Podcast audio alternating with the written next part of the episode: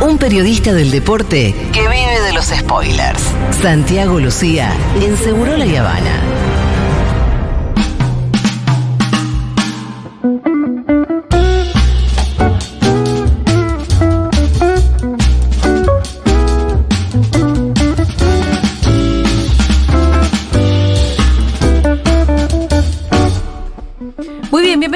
Lucía, ¿qué tal? ¿Cómo te va, Julita? ¿Qué tal, Rolo Pitu? ¿Cómo andan? Bien. ¿Cómo Hola.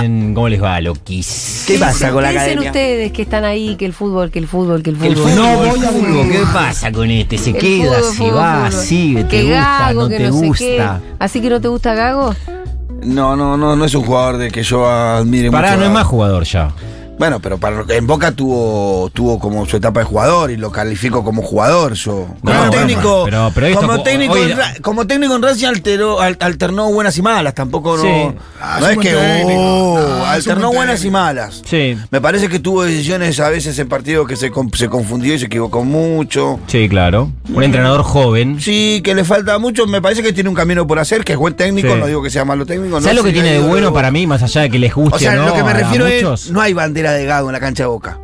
No, claro. Ni en pedo. No, bueno, pero hay pocos que tienen ¿Cuánta bandera. gente tiene bandera, boludo? claro. No, ¿cuánto pero tienen hay, bandera? Bueno, por eso digo, está lejos de ser. Te- el- la- la última Guillermo tiene, Palermo Sí. tiene, Te- Román Tevez. tiene, Córdoba tiene, Tevez tiene. Hay algunos. Sí. Serna Sí, pero- tiene. Ay, Mazo, ya está metiendo. No, no, tiene, Serna tiene. Está por lo que tal le consejo, pero tiene. tiene, yo también dije lo mismo. ¿Qué hace Serna ahí? Pero bueno, ya está. Ah, bueno, ya, está, está ahí, qué sé yo. Está colando alguna banderucha ahí. Sí, bueno. Cualquiera. Sí, que va a aparecer- Uno llevó una cuatro y va no a va. aparecer Bermúdez. No, porque esa la reparte la comisión. Pero tampoco que tiene que el ser tan claro. ídolo para después ser técnico, porque si no, después también te genera un conflicto eso. Cuando es recontra ídolo, después ser técnico, le va mal, ay, no, el ver, único ¿qué que le daría la oportunidad de verdad de dirigir Boca cuando Boca esté bien. Se la ha dado como sacada a muerto. Martín Palermo.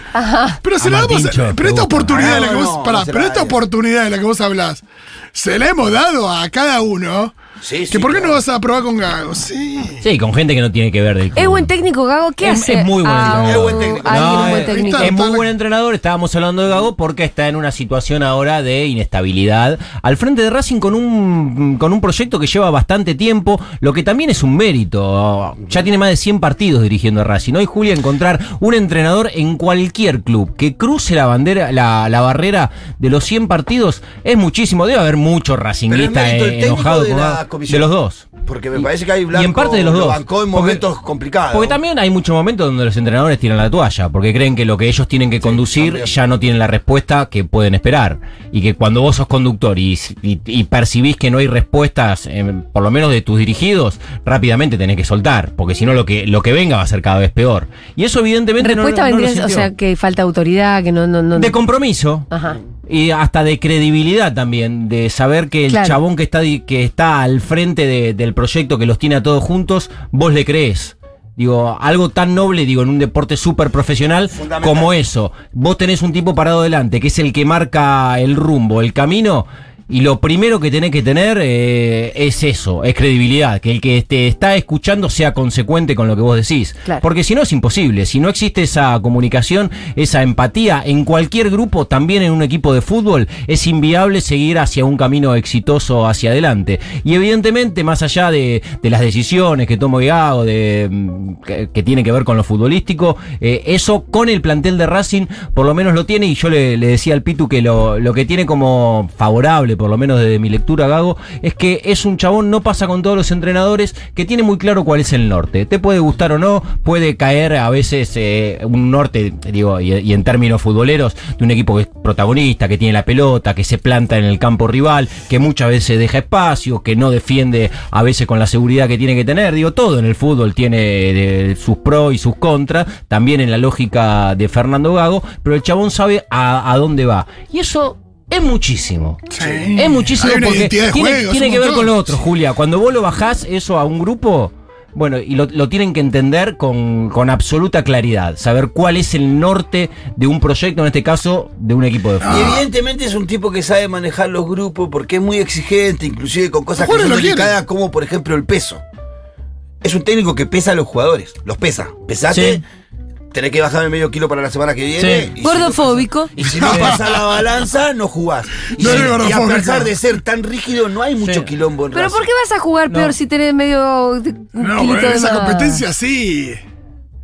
Chicos, qué exagerado. Sí, que son. y Ustedes se bueno, toman Hay, hay mucho, Ay, hay, hay mucho en juego, hay mucho en juego. Y, es verdad lo que es verdad lo que dice Pitu con una me- medida bastante antipática desde Claro. la conducción de un equipo, como decir, si te pasás de los 75 no jugás, porque tu peso ideal es 75. Quiero hablar con Laura Contreras. Bueno, ojo, por ahí tiene que ver todo con masa No, a muscular, que- que, es más pesado Sí, que a, más a pe- lo que me refiero que si eso lo haces en Boca, hoy se arma un quilombo barro. Sí, claro. Una quilombo. pero la caja de resonancia es Tenés un distinta. quilombo bárbaro. por supuesto. Me Eso- parece que el Che, tipo sabe manejar mi bastante. bien reino por un equipo que juegue, que tenga una identidad de juego. La mayoría de los equipos no, medio que no la tiene, es y difícil de cuesta encontrarla. Cuesta La de River a mí me parece tan Es- fea. Basta. Dieguito, Sí. me estás metiendo un montón de quilombo, boludo. Cortá, borrale la botonera, Nico. Me encanta Entre los quilombos que te metés pensé que era menos grave. ¿Eh? Entre los quilombos que te metés pensé que era el menos grave. No, vos sabés que sí, boludo. Mirá. Sí, y bueno, el termo, gente- el termo futbolero y sí. es- Muy termo, muy sí. termo, muy termo. Yo estaba haciendo solamente una observación fallonista. de tipo estética. Claro. Oh, no, los gallinas me empezaron No, se caer. resignifica para cualquier lado. Y la verdad Tenés que me razón, chupa un huevo Julia. porque yo me meto en quilombos que me importan. Claro. claro, claro. Pero este no, entonces no Claro. tengo por qué comprármelo. Exactamente, puteame por algo que me merezca ser Claro. puteado. Sí, sí. El culo de Jimena Barón. Por ejemplo. Bueno, ¿a dónde vamos? ¿A dónde vamos? Vamos a empezar eh, a hablar de... Hay una frase en el mundo legal, eh, en el derecho penal, que creo que nunca la había utilizado en mi vida, pero en este caso aplica bastante bien. Eh, Messi es protagonista por acción o por omisión. Sí. Me gusta, O acción y sea, omisión. al chabón lo pones, eh, siempre Sí. hay una mirada para hacer de Lionel Messi. Claro. Inclusive Y en sí. una situación como la de este fin de semana. ¿Qué, que no hizo venimos nada? de vivir- No, no hizo nada. Pidió una, tomar- una zapi y fue a tomar mate a verlo a Mateo. Claro, se llevó el mate, fue a ver a su hijo, jugó. Su actividad como profesional con el Inter de Miami no lo tuvo como protagonista. ¿Pero Tam- porque se tomó el fin de o porque no jugó el Inter? porque creyó Gerardo Martino que era prudente que no jugara. ¿Qué hace, Martino? ¿Qué hace? No, bueno, bueno, hay, Se hay comió cinco. Pero, ah, Bueno, se comió se cinco comió goles. Bueno, cinco. bueno, bueno, claro. Ah, espectacular. Claro ¿Qué que hace, sí. Martino? Pensó que tenía un equipo y no tenía nada. ¿Sabes cuándo, ¿Sabes cuándo es la última vez que había perdido? no sean malos. ¿Sabes cuándo? ¿Para qué pusieron la guita en Messi si no Sí. tienen más nada? La última vez que había perdido el equipo fue antes de que fuera Messi. Claro, estaba, estaba invicto con Messi el equipo del eh, Inter de Miami. el razonamiento para que Martino Sí. Porque aparte, que pero pará, pará. No es que no hicieron goles. yo no sé si Les Mar- hicieron cinco goles. Les hicieron cinco. Pero, y, y- pero ahí qué tiene 5 a que 2 ver con el? Atlanta. No hay defensa en el No, pero si estaba Messi ganábamos ya cinco. no, no se sé cómo entiende te lo que, hacen, que pero te hagan cinco goles es un error muy grave de la defensa directamente. Sí, ya ha pasado hace mucho gol en ese fútbol.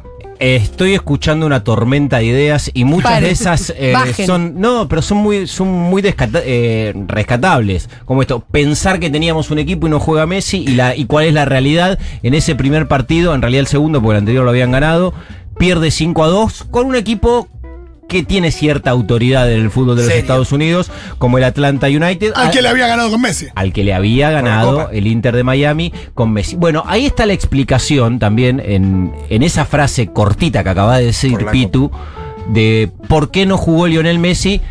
Rebobinamos un poco y el retrovisor vemos el partido de Argentina en La Paz, donde Messi no jugó, pese a no tener ninguna lesión, decidió Lionel Scaloni no incluirlo ni siquiera entre los suplentes, porque entendían desde el cuerpo técnico de la selección, y esto también evidentemente lo lee de una manera similar el cuerpo técnico del Inter de Miami, que necesitaba descanso. La carga de partidos de Messi desde fines de julio hasta hoy es altísima, entonces con, con lo que significa también en el desgaste los viajes, decidió Martino no ponerlo. Ahora, decidió no ponerlo cuando ya había llegado hace dos días, pudo haber jugado porque no tenía lesión, sí, tenía una fatiga, eh, también es cierto. ¿Qué es lo que pasa?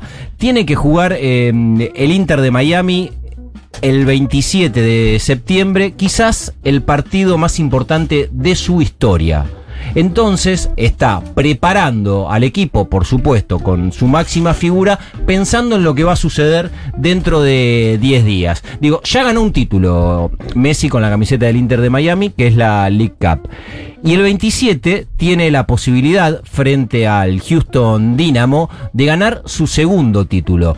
El que se disputa el 27 de septiembre es el equivalente a lo que sería para nosotros la Copa Argentina. Es un torneo muy tradicional en el, para el fútbol de, de Estados Unidos, que se juega desde 1914, que tiene una metodología de competencia similar a la Copa Argentina, que es un partido eliminatorio y los equipos se van acomodando y participan equipos de, de todas las categorías y pudo llegar a la final de esta competencia que como decía antes va a ser el 27. ¿Qué es lo que le da el, en caso de que consiga el título el Inter de Miami el 27, la posibilidad de jugar la Liga de Campeones de CONCACAF. Que eso vendría a ser el equivalente a la Champions en Europa o a la Copa Libertadores de América en Sudamérica. La Conca Champions es. Exactamente. Me Conca Champions, me encanta. Sí. Y la Liga de Campeones de la CONCACAF le abriría la posibilidad al Inter de Miami de llegar al Mundial de Clubes. Por eso lo que se juega el 27, en términos de, por supuesto que, deportivos y, y futboleros, pero fundamentalmente también en la lógica de negocios, de tener a Messi jugando en un equipo de los Estados Unidos, es fundamental, porque lo pone en competencia primero en el subcontinente y después lo puede llevar al Inter de Miami al mundo, al máximo torneo a nivel clubes que tiene el mundo, que es el Mundial de Clubes. Por eso Martino dice, Que va a ser con el- la, la- la nueva metodología.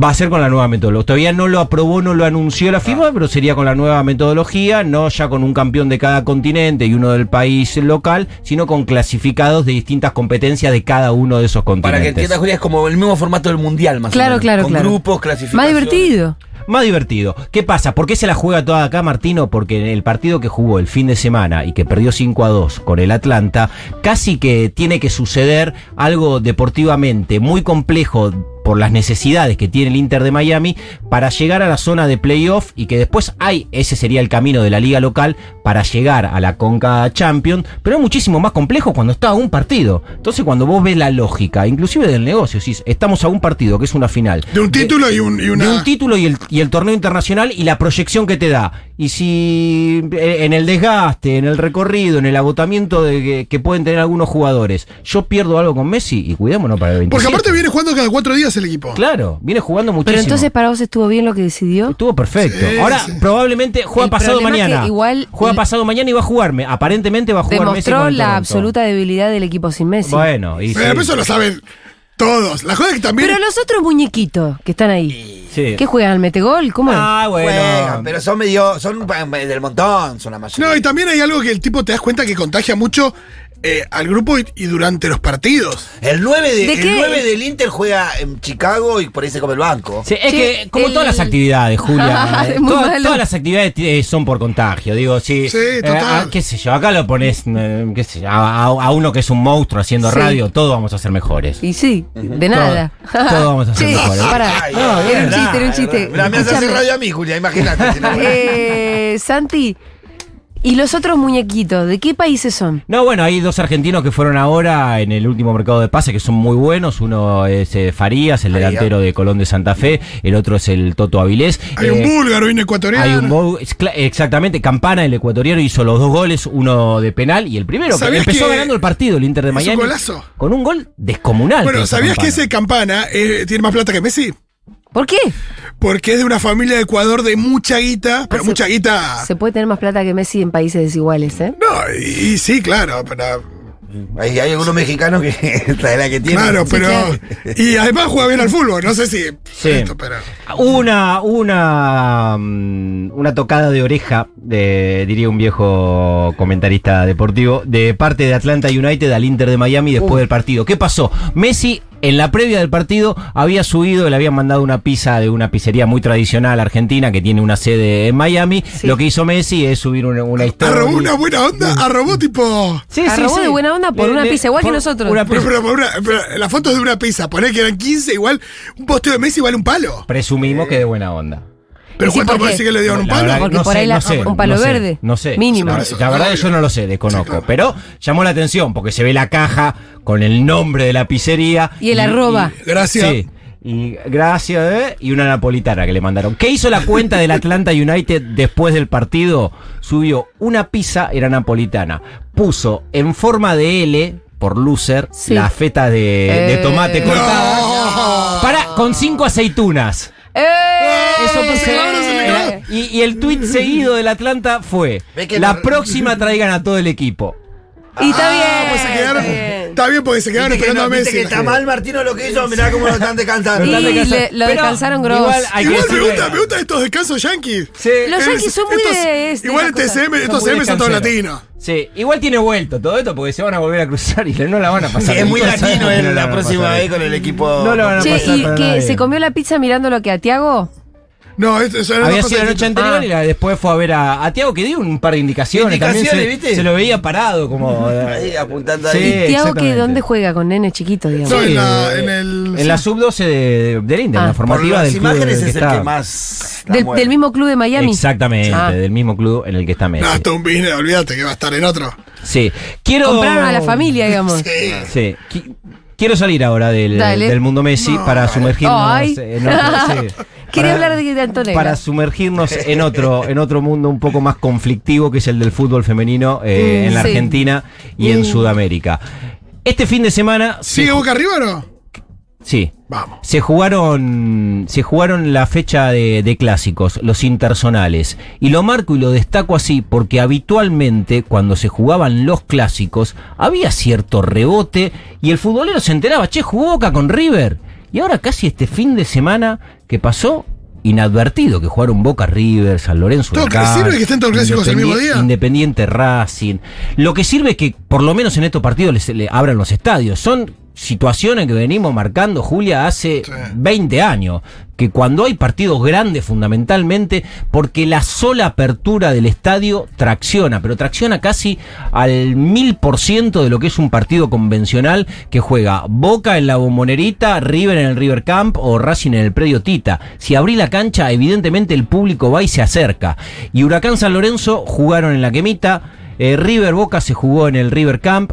Racing jugó contra Independiente en el predio Tita y lo que sí hubo, y está bueno destacarlo, es que el clásico platense, Gimnasia decidió jugarlo en el bosque, fue el sábado a la tarde, que además estaba hermoso, hubo casi 6.000 personas y Gimnasia recaudó casi dos palos, peso. No es un gran número, pero para la disciplina sí es importante. Puso un bono que era para los socios 500 mangos, para los no socios la popular salía 2 lucas y recaudaron casi 2 millones de pesos. Libre de gastos.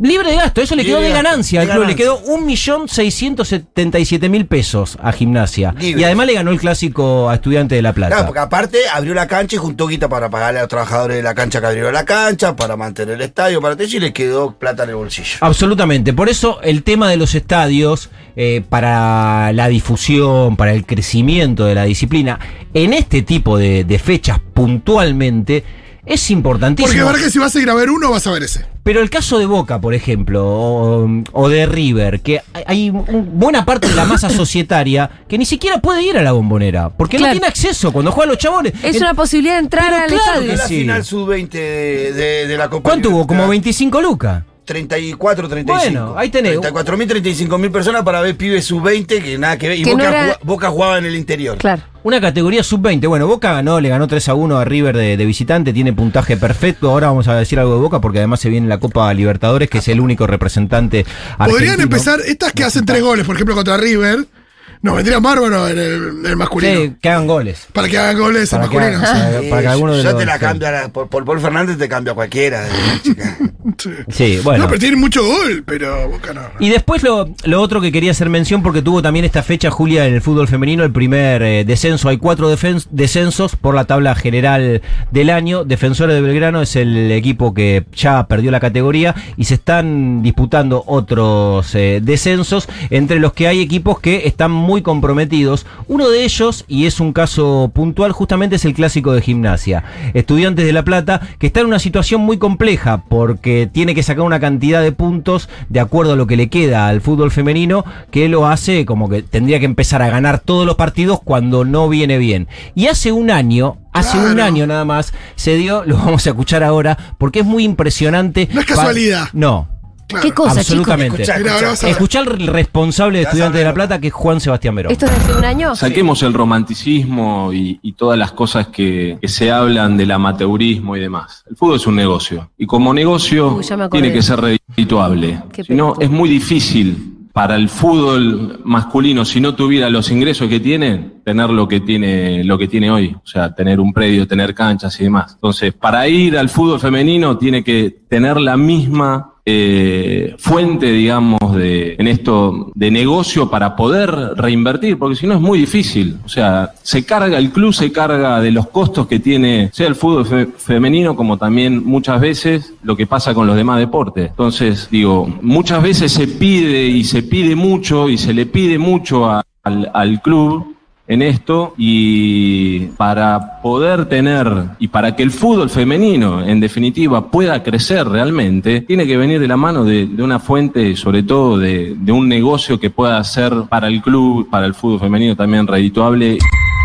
¿Cómo le da la cara? Bueno, Eh, eh, qué lindo que recién dijiste que Gimnasia hizo negocio, le ganó 2 a 1 el clásico y lo está mandando a la vez. Y casi.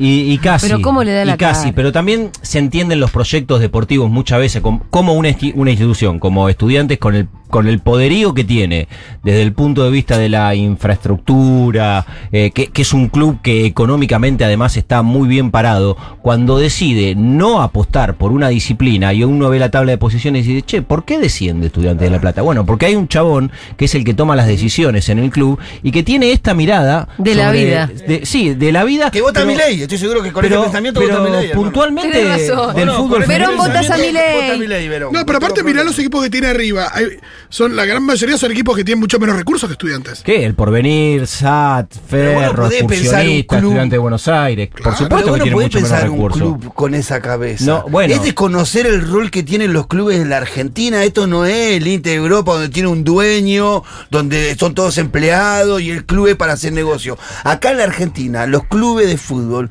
y los clubes deportivos tienen un rol social. Sí, pero est- está bueno que lo haya dicho Verón por la magnitud que tiene, porque es una figura que hasta trasciende Estudiantes de La Plata.